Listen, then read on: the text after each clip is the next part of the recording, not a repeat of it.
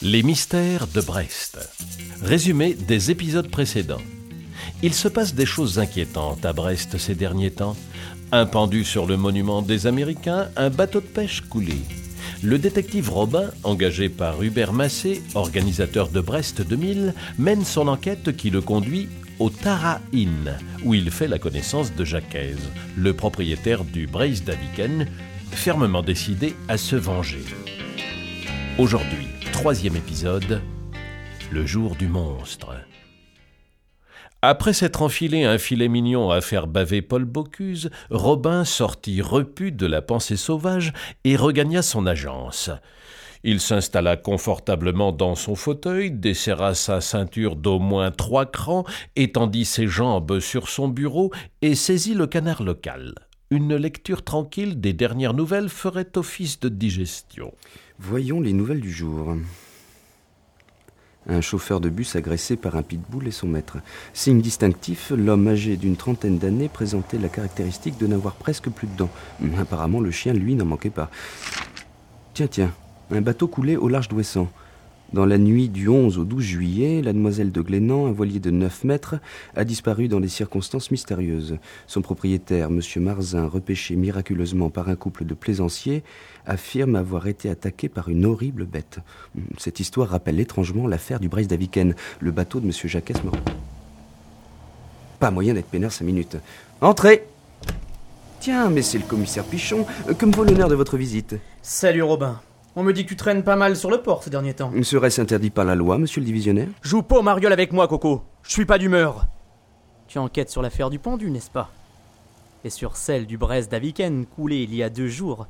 T'as trouvé des éléments? Oh, Dites-moi que je rêve. La police aurait besoin des services d'un petit détective comme moi Ça va, ça va.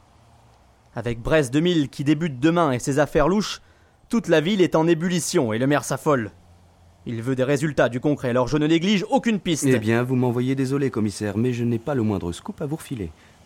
Il ne manquait pas d'air, le pichon, comme si j'allais lui servir des infos sur un plateau de fruits de mer.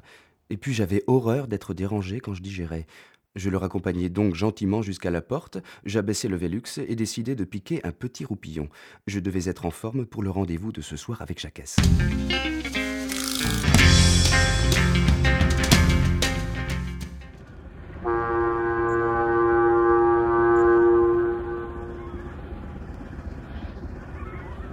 Ce soir-là, l'épais brouillard humide, le ronronnement des moteurs de l'abeille Flandre et la corne de brume qui résonnait au loin donnaient une atmosphère lugubre au port de commerce.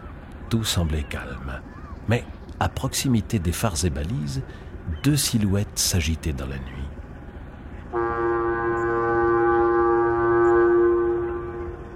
Papa, tu ne vas pas y aller. Je pressens un grand danger. Danger ou pas, je veux retrouver ce diable de monstre qui a embroché mon bateau. Et foi de Jacques, je le laisse tourbirer avec mon harpon. Eh bien, Jacques, tu te prends pour le capitaine à cap dans Moby Dick? Qui va là? C'est moi, Robin. Un peu moins de bruit que diable. Vous allez réveiller Nessie. Hmm, tu te moques, tu te moques. Mais t'es de la partie ou pas, fiston? Je marche si la fille reste à quai.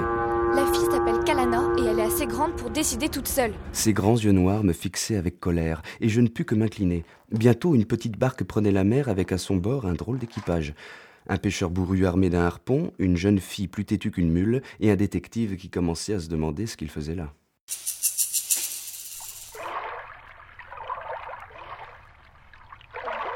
Dites donc, Jacques, vous vous êtes déjà servi de ce truc-là? Fit Robin en observant, impressionné le harpon du marin. Ouais, t'étais panique, j'en étais déjà à ma cinquantième prise, fiston. Mets donc le cap à tribord et continue de ramer. Brrr. Avec cette brume, on n'y voit presque rien. Et? Oh, vous avez entendu ce bruit? Gast, je le reconnais. C'est satané monstre. Tenez-vous prêts.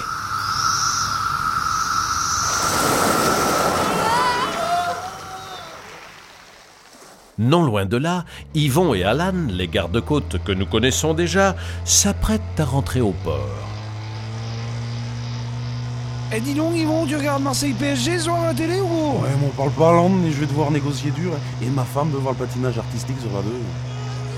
Tais-toi un peu donc. On dirait des cris. Ça vient de par là. Nos deux compères finirent par repêcher Robin et Kalana, transis de froid. Vincent, alors On ramasse de drôles de poissons ces temps-ci. Oh merci. Sans vous, on y passait. Papa? Papa? C'est affreux. Il a disparu. Kalana reverra-t-elle un jour Jacques Robin va-t-il résoudre l'énigme du pendu? Yvon pourra-t-il suivre Marseille PSG Vous le saurez dans le prochain épisode, le jour de la menace à douze pieds.